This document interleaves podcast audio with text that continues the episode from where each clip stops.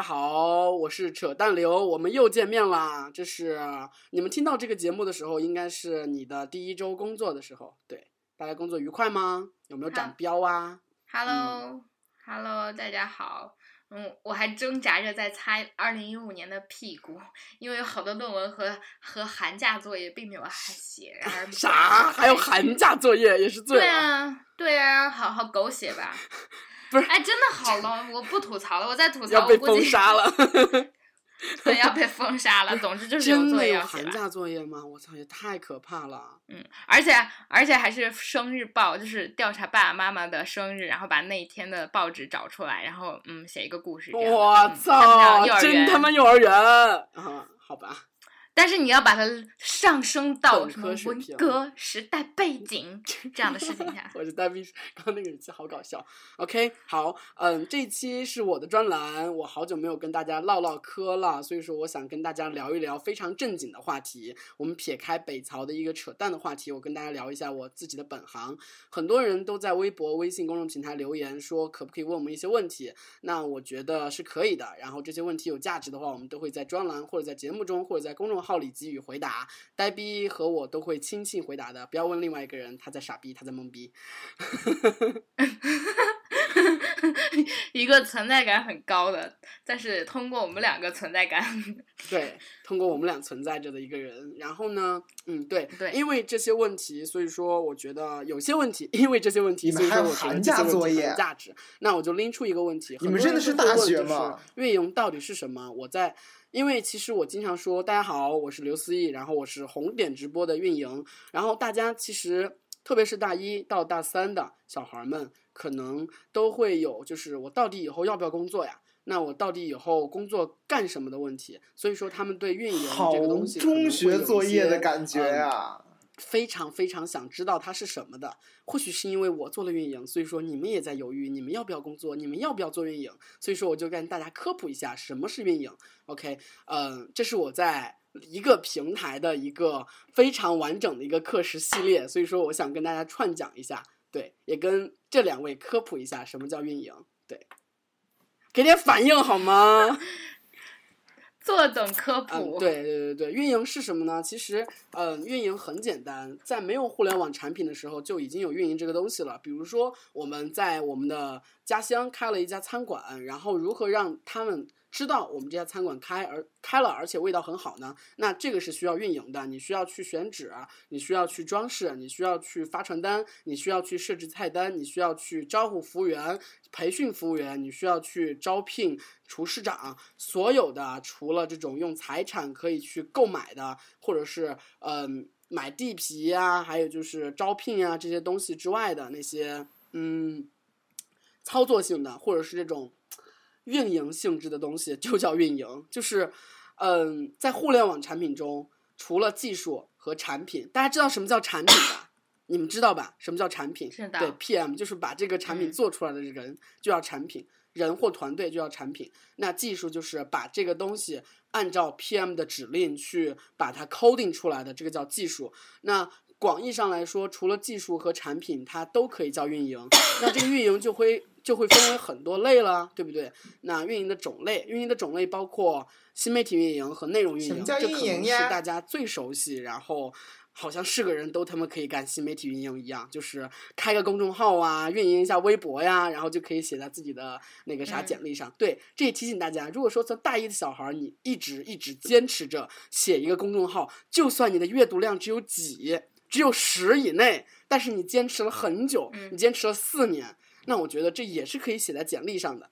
就是我们的某一个草友就是这样的，就是我们的某一个志愿者被我招入麾下，就是因为他写了一个公众号，虽然就是 阅读量很少，但是我很感动，因为他至少写了嘛。其实很多人求职能力不行，就体现在这儿，就是他完全没有可以拿得出手的东西，所以说简历上没有。所以说嗯大一的小朋友们可以从新媒体运营的尝试做起。那新媒体运营很简单，真的是做公众号和做微博的，而且入门门槛极低，但是想要精进的话也非常的难，因为它需要你有极高的一个内容创作水平。嗯，坦诚的讲，我们三个之间呆逼的文笔是非常棒的，就是呆逼的文笔是这种可以去做专栏作家的这种文笔。所以说，如果说他要做运营的话，哎可能内容运营会非常适合他我们就是这么互捧臭脚。对，然后你还记得，就是我们当年就是在公共关系还是媒体与社会的课上，我和碧池，你在新西兰的时候，我们要做公众号吧？嗯，哎，我觉得我们如果早点有这个意识就好了，就早点有意识，把我们的量导到我们的公众号上来。你知道，就是有一天我给你截图十点读书的时候，你高兴那个样子不？嗯 就三我吓尿，我当时差点从上，我差点从上铺直接摔下来，因为那个就是没有我没仔细看，我以为是我们。我操，是谁导的流？告诉我是谁导的流？你是不是要这样说了？对 对，所以说其实公众号很重要，而且在对于在北大布鲁槽会死来说也很重要，所以说请大家一定要关注。嗯嗯，对，以前只是说让大家关注，没有说过大家关注可以干什么。大家可以第一个可以读我呆逼，当然还有我们亲爱的碧池写的一些原创文章。然后呢，我们还会不定期的搞一些线上活动，大家可以参与。然后呢，还可以问我们一些问题。然后在我们的公众号上，在以后的不久的将来，可能也会看到我们对往期节目的一个 review。对，这些就是可以获取的文字内容。所以说，请大家一定要关注。在北大不吐槽会死同名微博公众号，呃，微信公众号，对不起。好，然后第二类是用户运营和社区运营。那知乎的典型的运营就是社区运营。社区运营概括起来说，就是当一个社区在零这个阶段的时候，你需要去填塞内容，你需要去邀请用户。当一个当一个社区从零到一的爬起来的时候，你需要去推荐一些核心用户来用，你需要去鼓励他们去生产内容。OK，然后呢，你需要去完善和制定。制定和完善一些相关的社区规则，对，然后呢，还有一些叫做活动运营，活动运营包括线上和线下的活动了。那线上的活动就是在 APP 里搞什么活动啊，抽奖啦、转发分享及可以参加这个活动啦，可以抽奖，可以就是免费的送礼啦，然后你可以去嗯、呃、报个照什么的，对，就像我们在北大布鲁槽会死一样的那种活动。然后线下的活动就是地推，简明扼要的说就是地推。当然，地推也有就是上中下上中下三个等级，然后最下的等级就是让你扫个码，然后中级的可能是让你参加一个很有趣的活动，然后上级的是让你主动的去追寻这个东西，然后你自己主动的，而且不会不会让他们去费人力的去 push 你去传播这个东西。所以说，活动运营是一个高阶的活，它和新媒体运营是一样的，就是很多人都可以做。但是如果说做的不好的，就只能做那种非常非常低级的，OK。然后呢，除了这些带有运营色彩的这些东西之外，这是常规的，还有一个叫做 BD 和 Marketing。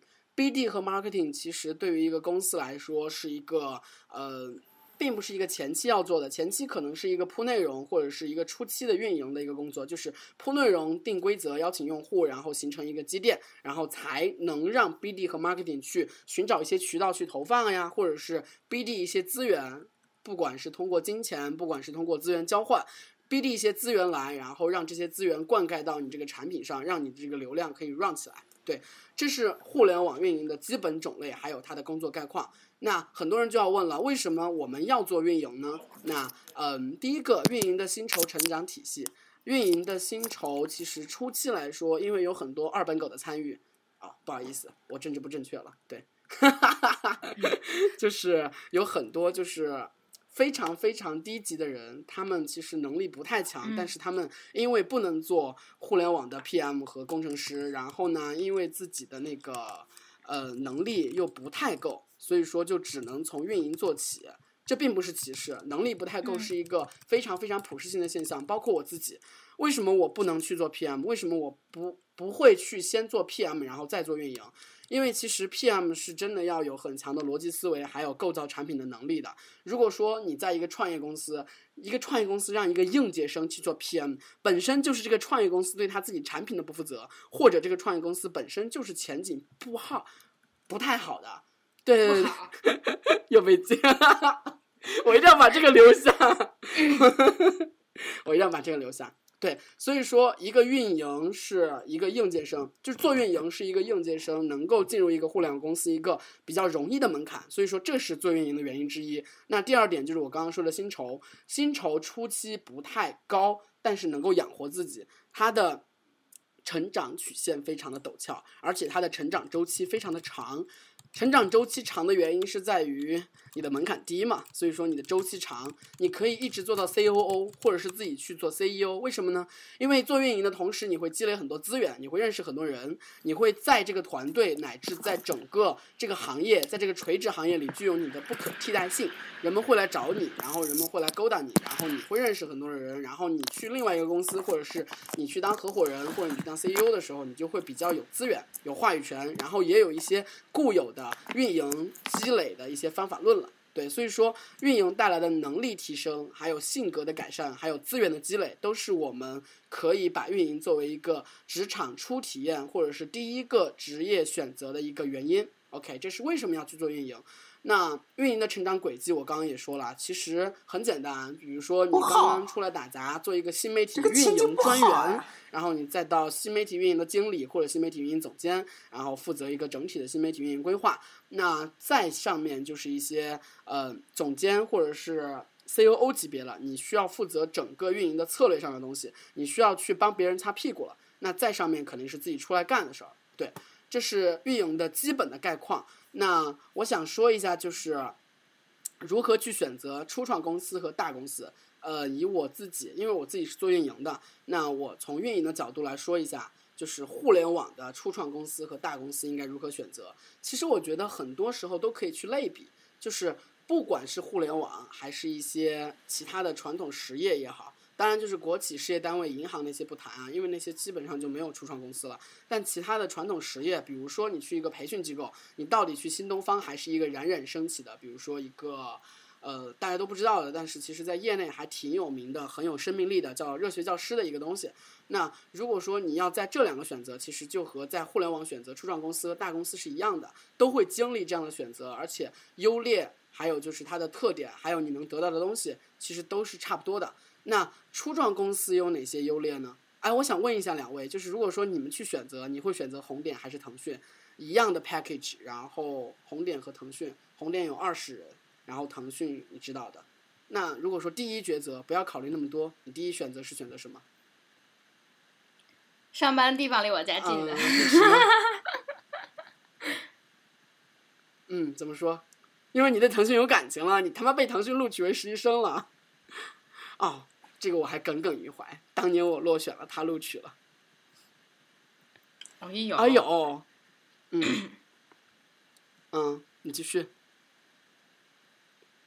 啊，我觉得，就是其实我完全能理解，就是嗯，就是周周碧池为什么选腾讯，但是。我也不知道啊，就是我我刚刚想的是选离我家近的，是一个很现实的，因为这样可能更舒服一点。但是我觉得，比如说，嗯，去大公司可能有有更多去再出来或者去小公司的机会，而且比如说可能就是公司倒闭的机会比较小。比如说，如果只去一个只有二十人的，可是另外一个想法是，如果你去一个小公司，你就算是元老级的。如果以后它发展大了，你可能有更更高的机会往上爬。因为我觉得，比如说你去一个很大很大已经出具规模的企业，你去真的。是的，所以说跟嗯，你在往上旁就是科层很复杂，跟呆逼就是刚刚我们私下没有录节目的时候讨论的一样的，就像爱情的选择一样。像人生的设定一样，这个设定都是两个正常的设定，没有优劣之分，只有就是自己适不适合，自己想不想这样做。所以说，我们只是把它的优劣摆明出来，怎么选靠你们来。嗯，初创公司的优秀的地方是你可以干很多的事情，然后你是一个元老，然后你可以决定很多的事情，你可以参与很多一线的讨论和决策。那这是很明显的。那劣处呢？不稳定，这个不稳定体现在钱。团队走的走，离的离，然后离的离，就走的走，然后来的来，然后嗯，钱的话就是可能钱，如果说在公司困难或者是在公司融资的初期可能不是太多，那还有一个就是团队人少，所以说特别的孤独，或者是没有一个加持的感觉，还有就是环境。那很少有公司能够像红点那样，就是环境特别好的，对，所以说红点其实很幸运。如果说红点环境没有那么好的话，我肯定不会去了，对。然后对，这是大初创公司的优劣。大公司的优劣呢？大公司的优劣，第一个优劣是有一个非常成熟的成长体系，这是一个非常非常重要的优秀条件。就是当我在红点的时候，我会非常非常苦于，就是没有人告诉你去如何去做，因为这个团队没有人 know how。就是你需要去寻求外脑，或者你需要去跟老板、跟团队成员讨论，你需要去自己摸索自己，自己去 get 到这个 know how，然后再去传授给你的小弟们，再去传授给你的同事们，告诉他们我是这样想的，然后这样去慢慢的摸着石头过河。那大公司不一样了，大公司本身就有一个相当完善的成长体系、薪酬体系、人才的培养体系，然后运行的机制。包括技术和 PM 的一些规则呀，还有就是你本身的一些嗯基本的规范，就比如说员工的员工的基本规范、上班的基本规范、工作内容的基本规范，他们都有。然后他会发你给发给你一个很长的册子，然后让你去呃遵循。这是优秀的地方，也是它不好的地方。对，然后就是薪酬薪酬稳定，而且升职比较快吧，也是比较有预期的。然后。对，基本上就是这两个最明显的了。然后列出很简单，就是第一个，你自己是做一个螺丝钉，然后你不能，呃，不能决定或者是不能 get 到某些一线的东西，就包括就是我们在外界看到什么阿里要收购什么韩国的文娱 SM 啦，什么百度要回购爱奇艺股份啦，什么就是阿里要怎么怎么样，腾讯要怎么怎么样，你在里面的人和在外面的人其实信息的，嗯，是一样的不对称的，因为你不知道。参与一线决策的人，他 get 到的信息是什么？他们也不会跟你说，你就是一个员工，你就是一个在这个生产流程线跑的一个螺丝钉。那小公司这一点会非常的爽，就是老板什么都可以跟你说，然后团队很小，所以说什么氛围、什么政策，还有就是什么嗯流程、什么游戏规则都是你来参与制定，至少你应该知道，这是很好的。对，这是大公司的优劣。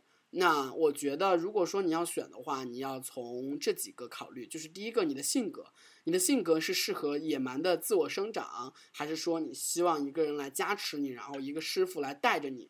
我觉得真的性格是有一个考量的。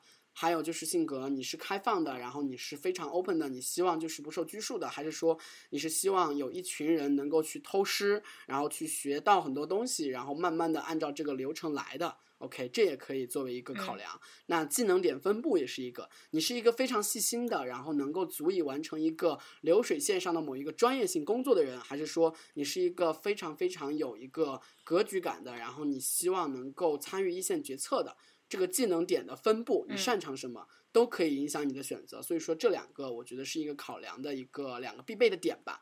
对，那如果说作为我，我选择了一个初创公司，我是看它的什么呢？嗯，我觉得主要看四点吧。第一个是他的团队，我觉得团队一定要强。这个强表现在，呃，很实力的说，这个背景是真的要强。就是比如说，嗯，封城他是北大毕业的，而且他是一个少年班出生的，就是他八七的，但是他的从业经验已经基本上有，就是差不多有十年了。就是他从大学开始就创业了，所以说看起来非常年轻，但是其实和三十多岁的从业经验是一样的。我觉得这个老板会非常的靠谱，会或者非常的成熟，这是一个创业公司看的团队，先看老板，然后再看其他人。那 CTO 是谁？技术工程师是谁？团队的氛围如何？团队的年龄如何？这些都是我考量的。我很喜欢红点，是因为红点的团队都是九零后，然后和我玩的比较开。然后我每次在红点打炉石，都会可以亲切大声的说：“我操你妈！我操！”然后我靠，又他妈的怎么怎么样了？就觉得非常的爽。就是很多同事、很多实习生都问我：“司仪。”我很难想象你去腾讯的时候，然后中午打炉石，然后突然骂一句“我擦嘞”，是什么样的情景？对我也很难想象啊。就是包括在知乎的时候也是这样的，就是知乎已经是一个成熟的团队了，然后我去的时候是初来乍到，而且是实习生身份。我如果说打炉石，然后突然我擦嘞，你觉得合适吗？肯定不合适。那我觉得在红点就可以这样。然后是薪酬，嗯，对有能力的人。创业公司可能并不比大公司给的低，甚至有些时候是要高的。对，所以说薪酬这一点我会很看重，因为嗯，薪酬包括几个部分哈，有基本工资，有福利，然后有年终奖，然后有股权，你自己要权衡，你是希望要钱要多一点，还是希望要股权，就是要期权要多一点？要期权要多一点的话，肯定要在薪酬上有所牺牲。但是作为一个应届生小朋友，其实期权这个。并没有太大的可期性。而且本身你的能力和期权的匹配程度可能也有些问题。就是你在一个大公司和在初创公司，其实你都是需要耗费别人的成本来带你的。虽然大公司是有流程的，但是初创公司虽然没有流程，但是别人还是需要告诉你应该怎么做，然后你应该这样做，你应该这样做，然后我们一般的规则是什么，然后你应该这样，然后你犯错了，我们要去纠正你，这些都是成本。所以说你在哪里都是学习。那你看一下哪里给你的钱多。这个钱多也是一个考虑的必要条件，环境，那环境是第三个因素，这个可能是硬件和软件的考虑。软件是氛围，团队活不活泼，对这个和团队有所重合。但是我觉得硬件也很重要啊，就是 你不要在一个非常非常破旧的民居。当然，如果说你们只有三个人，你非常信仰老板，你们三个人当然要节约一点钱，你是可以在民居的。但是如果说团队已经很大了，而且要有。招呼很多人了，要扩大团队的时候，再在一个民居就不太合适了。对，然后第四个是，当年你们红点不？但那个民居很好啊，拜托，我很喜欢，好吗？当时我不是跟你说了很好吗？就是那个天台啊，就我超级喜欢在那个天台。哎，你你们去过那个天台吗？还记得吗？就是那个他出去有一个眺望五道口的那个天台，一个露台可以烧烤的那个地方，没有去过吧？你们只你都没有带我们去过。是那个啥了，你们只是在那儿被猫逗着玩了一下，而且还记得特别狂野，那两个猫特别特别的狂野，就感觉要疯了一样，就是一直在撕我们的衣服，还记得吗？记得。哎呀，我好想养个宠物，安妮，不要不要扯跑为啥？为啥好想养个宠物啊？就是很，因为啊，可能是因为过年他看了太多的萌宠那个纪录频道的萌宠什么什么养成 记，但是你要想，哎，刘思，你为什么你在北京不养？我不喜欢宠物，我不喜欢宠物。你知道我们公司，他连自己都快知道吗？我们公司那个猫，我去，工程师们除了我之外，全他妈是猫奴，我都不知道他们为什么那么喜欢他们，哎，简直够了。就两个猫。好吧，我我想养狗，但是我觉得我没有时间，没有空间啊！你对对，哎，对哦，你是应该是今年的，就是夏天来临之前就要回北京来实习了，是吗？啊，求介绍工作，这个很容易啊，这个互联网的工作。哎，你继续，你继续去 Flipboard 吧。可是我不好意思回去，我挺想去，你挺想去啊？工资还给那你挺想去就去呗，为什么不去？我我不好意思呀，我可以帮你提，我就说，哎呀，呆逼呆逼要那个了，你还缺吗？然后我跟赵晶说，然后就可以了，就。不过还是算了吧，算了吧。对，可以换一个背景了。哎呀，这对换一个背景吧，增加一个履历。妈的，不然简历上，哎，怎么都是 Flipboard？难道你分开写是什么意思？你中间经历了什么？其实老东家很好，我觉得老东家就是产品，我我也很喜欢。但是我觉得，一个是当时走的时候，我是那个，我一朝负气，什么什么。对对，一一朝负气，觉得不是没有做完走的。第二是确实想做一些别的，但再说吧，再详谈。但是我肯定要问问你。对对对。我也打算做准备，而且其实有没有可能换个行业？不过可以啊，可以啊，我觉得你可以去一些投行或者是一些 VC 那种非常 fancy 的东西，你可以去看一下。对，哎，让呆逼来实现我当年的 fancy 梦吧！妈了个鸡的！再说吧，妈了个鸡，好怕呀！不想上班好吗？去 consulting 那些非常浮夸的，然后而且这一次去北京实习其实还麻烦，因为我可能也要在北京租个房子吧，不然我住哪儿啊？对对对对对对。其实我那天在朋友圈秀了那个房子，你们看到了吗？我真他妈想，我真他妈想合租一个那个，哎，气死我了，好棒啊！而且那个房子很便宜，九千九千一个月，是三居室。哎，其实，嗯，不过你你你这个合同签了三年了，你再说吧，再说吧。如果说你 OK 的话，我们可以 合租。但是你夫和你经常在房间啪啪啪，怎么办？怎么办？我夫也在天津上班啊，我可能回天津跟他爬爬，让他去北京干啊，有道理，有道理，有道理。我们在讨论 修身养息，好不好？为什么永远都就会到这个话题？就是这么污哦，对，就是我跟你说，就是公众号的时候，我们我推了那个去他妈的，你要等，然后还是按到墙上比较干比较靠谱。然后很多人就有一些人说。我怎么觉得最近的公众号有一点就是荷尔蒙爆棚？我回了一句，一直如此。还有人直接就愤怒的取关了，我不喜欢你们了。难道你是第一天知道我吗？原来你是一样的，我都没有打断呢。啥啥？你刚刚卡住了，就荷尔蒙，就这样不动了。我说就是他们说我们荷尔蒙爆棚，我说一直如此啊。然后还有人说不喜欢我们啦，嗯，我说嗯好吧，我本来想回一句好好吧然后他就取关了。我想说你是第一天认识我们三个吗？我们三个不是在节目里一直在说吗？哪一期节目离得开啪啪啪，啊哪一期节目离得开淫乱？连谈工作都要谈这件对事。，嗯，好吧我，们收说回回来还有一个最重要的嗯，工作也是为了更好的啪啪啪。啪啪啪啪啪啪啪啪啪啪啪啪啪啪啪。初创公司的第四个要素就是一个成长体系的要素。这个成长体系和前三个有密切的联系，特别是团队，就是你的团队的带头人是谁。虽然就是初创公司，它非常的百废待兴，它有很多规矩、很多的流程、很多的嗯、流程化的东西没有建设起来，但是你的团队带头人你一定要选好。比如说我，我就是一个非常靠谱的团队带头人啊。虽然我自己也在学习了，哦我的妈！不过北曹这个团队确实一一直是靠谱的扯淡流不然我们剩下两个，一个懒，一个高冷逼，早就不知道 在干什哎么，不呀，来我们捧一下捧一下碧池的臭脚吧，这样很尴尬的，啊，这样。碧池最碧池碧池无臭脚可捧，不是碧池是潜力股，因为对，我们都指望着他带我们去我们的升值空间我们对我们的升值就用他们空间已经非常间接的。夸我们俩好吗？不是啊，就我们两个已经差不多就这样，但碧池还在美的，对，人家高端的接不了中国的地气，所以才这么高了。高端的不过接不了真的哎中国的地气。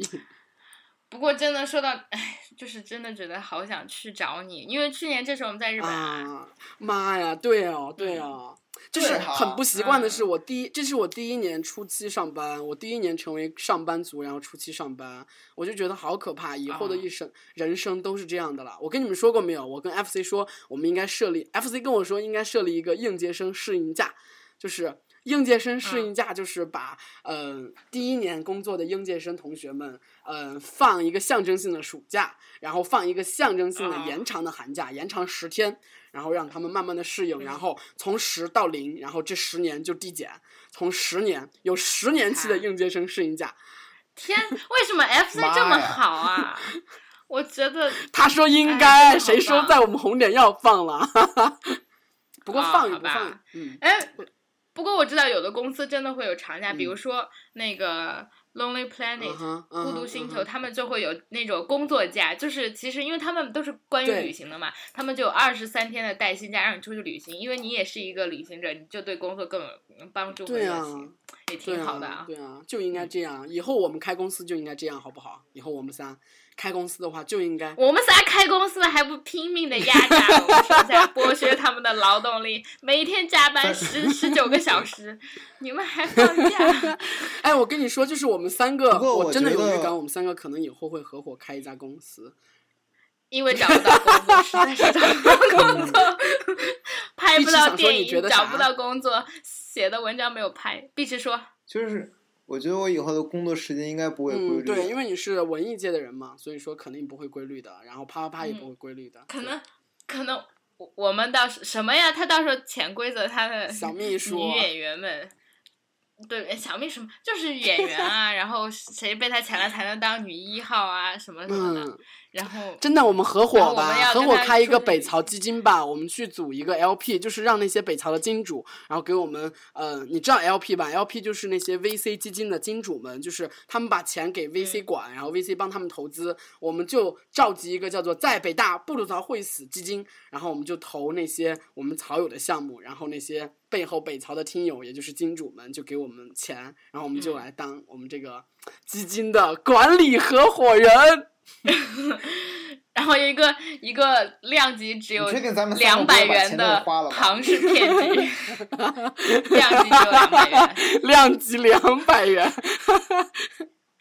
哎，对，其实哎哎，说到这个，你就是春节期间易租宝倒了，然后 P 是 to P 真的是的，是的，风非常声鹤唳，的让人担然忧后，而且本身那个文哎章你们看了没有？就是一个女生，就是她说就是一个易租我看了宝的女我看了子，然后投进很多钱，然后把她夫家的那些几十万也投进去了，然后现在也算还好，就是已经领证了，然后也是一个承诺，然后就用很多很多年才还得清。对我觉得特别惨，所以说。大家不要把钱放在一个篮子里，就他妈好像你们有钱投资哎，一等一下样。啊，等一下啊，嗯，嗯有一个问题，易租宝是啥？就是一个 P to P，就是网上的那种就是一个放贷的，对一个放贷和借贷的一个东西，就相当于就相当于就是在你在网上放贷。放钱贷款收高利贷，然后再还给你，然后就是庞氏骗局嘛，就是哎呀，你给了我钱，我给你特别高的回报率，然后给所有的顾客都这么说，然后揽了很多钱。其实这个事情比较扯的是，他刚开始是政府都非常支持，因为呃刚开始政府就说就是支持民间借贷呀、小额贷款啊，利用互联网加呀、大数据啊，就是所有的名字都很好嗯听，然后感觉公信力很好，然后玩的很花样。结果这个泡沫我吹起来，经理人到处安利，跟传销组织是一样的嘛，就是那种关系，就是内部组织很像传销，就是用自己亲人朋友之间的那种，然后拉客户，然后结结果这个泡沫一吹，然后那个就是这一点我还想还想分享一点，就是，呃，我听一个朋友说的，他分享的就是最近百度不是卖贴吧的事儿嘛，就是他说百度也有自己的啊苦衷，是这样的，我觉得是一个不错的新的侧面的观点，我可以跟大家分享一下，就是，嗯，嗯。因为百度这些贴吧如果说不卖的话，他们也会那些医院就是上有政策下有对策，他们也会通过某种如果不卖的话，它是通过一个表面上非常民主的一个投票或者是一个吧主选举的方式来进行一个吧的管理的，对吧？那其他的手段也嗯可以让这些莆田系的这些饱受恶名昭彰的恶名昭彰的一些医院取得这个八的一个管理权。那这样的话，呃，嗯其实和百度没有差别。那百度肯定它的动机是要卖的。那卖卖是有一个标准的，卖给谁，卖给哪些医院？那这些医院如何去判定？这些标准是谁来确定？那现在百度的标准是由国家来确定的，你必须拥有国家规定的哪些 license。那这个和易租宝的这个案例相同，就相同在。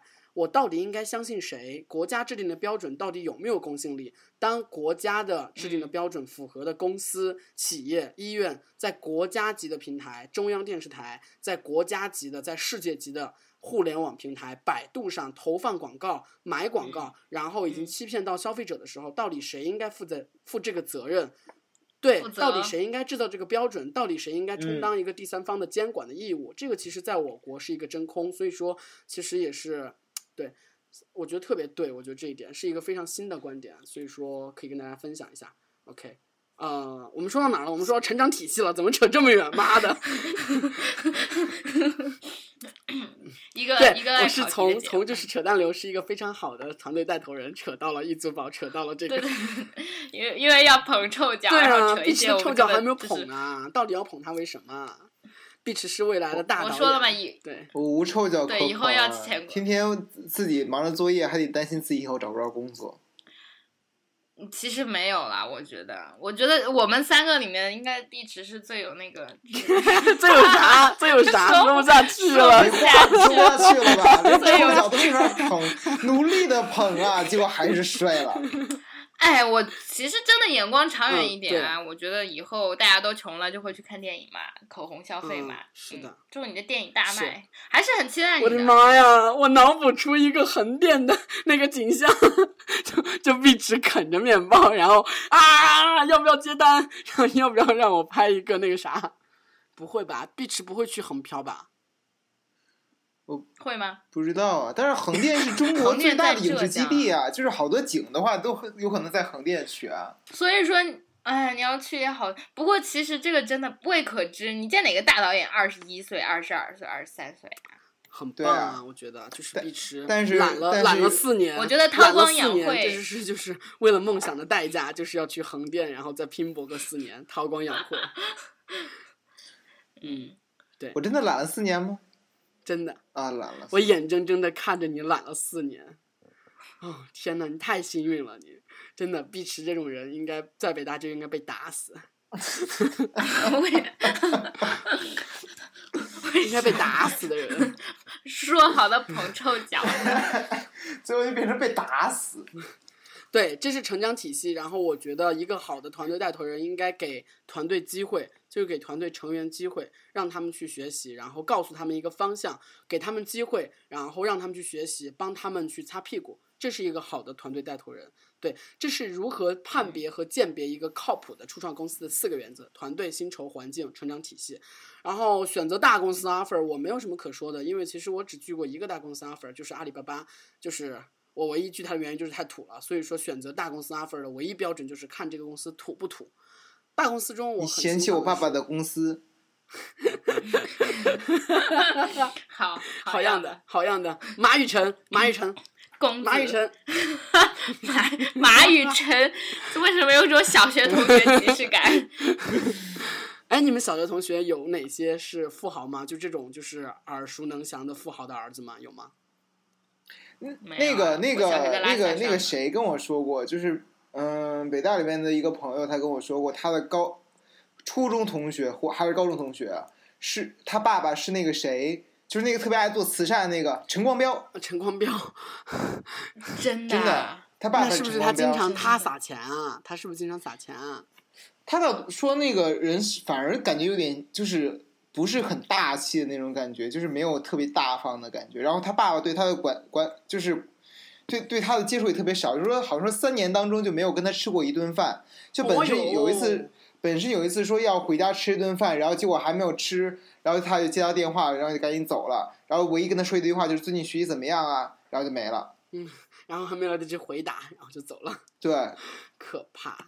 哎，所以说，哎，所以可见，其实你做这种达贵的亲人，不见得是一件非常享受嗯的事，情。我觉得嗯，哎，sad，可能普通人的那种暖暖的一家人团圆，然后在一起，这我觉得种瓜得瓜，种豆得豆，你非常拼事业得事业，非常就是照顾家庭得家庭，就这么简单嗯吧。，同意。哎，不过也有人能兼具，哎，人性。哎哎们们已经很幸运了，对我们仨已经很幸运了。是的，所以说，如何选择大公司的 offer 呢？就是唯一的就是看它土不土。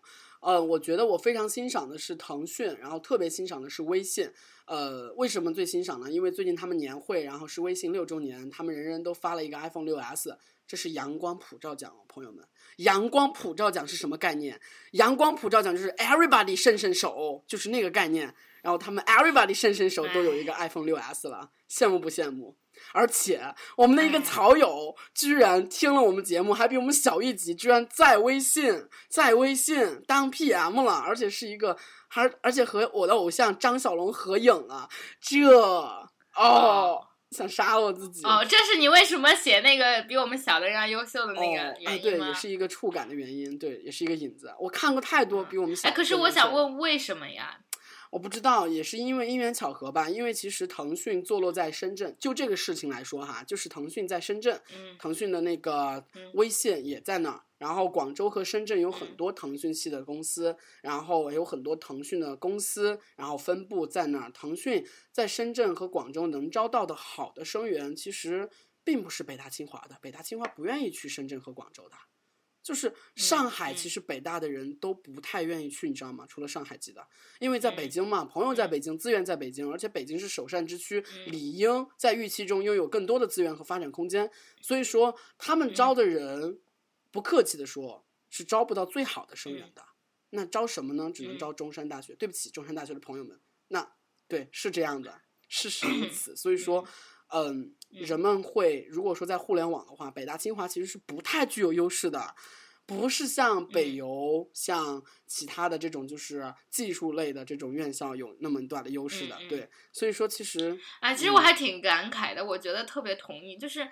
嗯，有的时候命就可能我也觉得在考虑选哪个地方，嗯因为我在北京没有什么家人嘛，然后我在哪儿都没有什么家人，所以去哪儿都一样。就这个时候就真的就听了一些找工作选地区的故事，就真的觉得嗯哎呀，就是就是踩了这一这一板，另一板又翘起来，踩了另一是啊一这一，板所以说真的。所以说我的规划就是，我以后在北京立稳脚跟了，或者是红点以后上市了，我已经满载满载而归了，然后我就直接跳槽去嗯深圳、或者去上海，我要去体验人生了，我要在各大城市都跳槽，感受一下他们的生活到底是怎样的。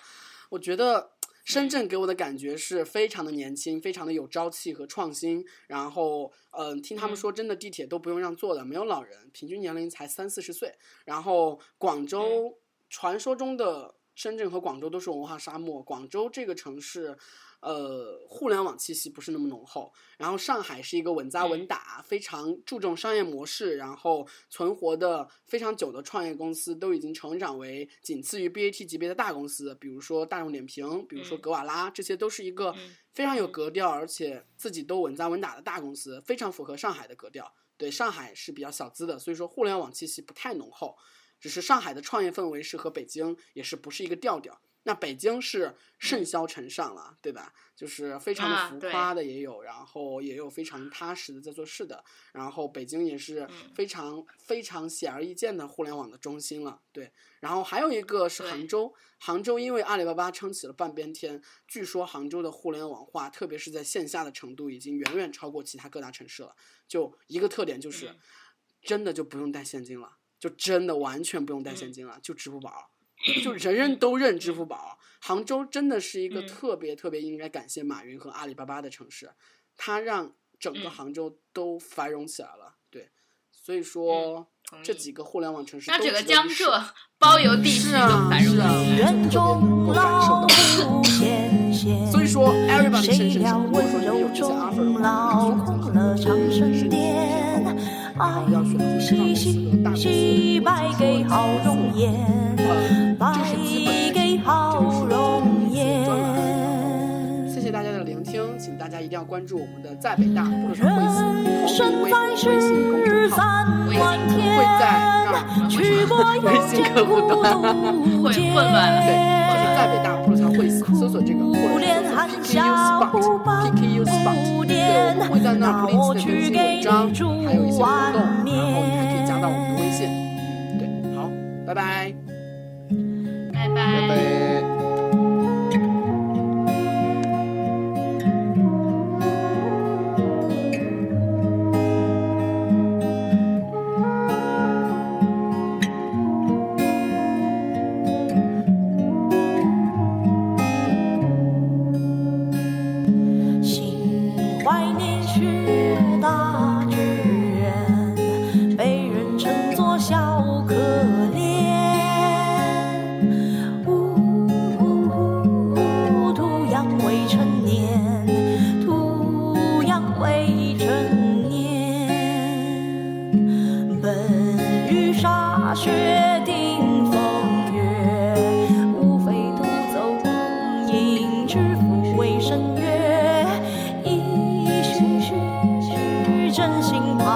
炼真心也怕火炼，人生在世三万天，去过又见过。